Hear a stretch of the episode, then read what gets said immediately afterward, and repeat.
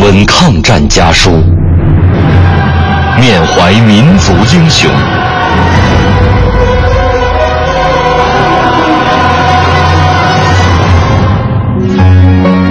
纪念中国人民抗日战争暨世界反法西斯战争胜利七十周年文艺之声特别节目《难忘的抗战声音》家书篇。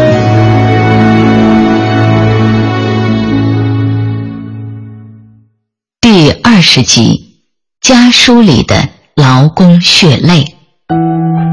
一九四零年早春三月，十三岁的高玉晨出外谋生，跟着十几个人结伙步行三天，经烟台去东北闯关东。第一站落脚在烟台的一个大车店，店老板叫来办事员，要求办出国证。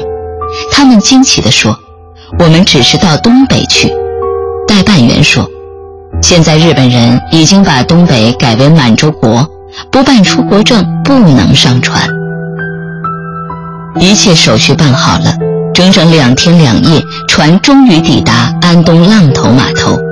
在安东的舅爷家，高玉晨暂时落脚，抽出时间给远在家乡山东海阳县的祖父母写了一封信。祖父母大人膝下。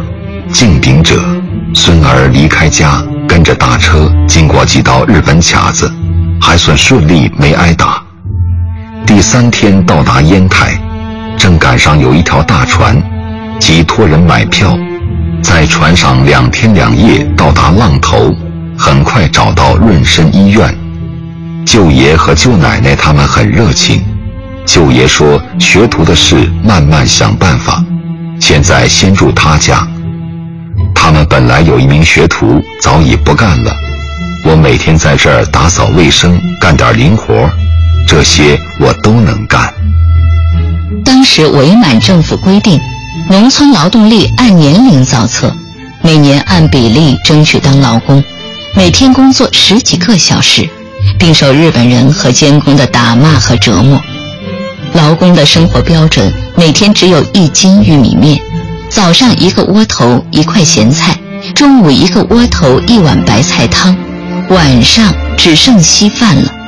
劳工们一心想的是熬到期，活着同家人团聚。舅爷说：“出去要小心，对谁都要客气点儿。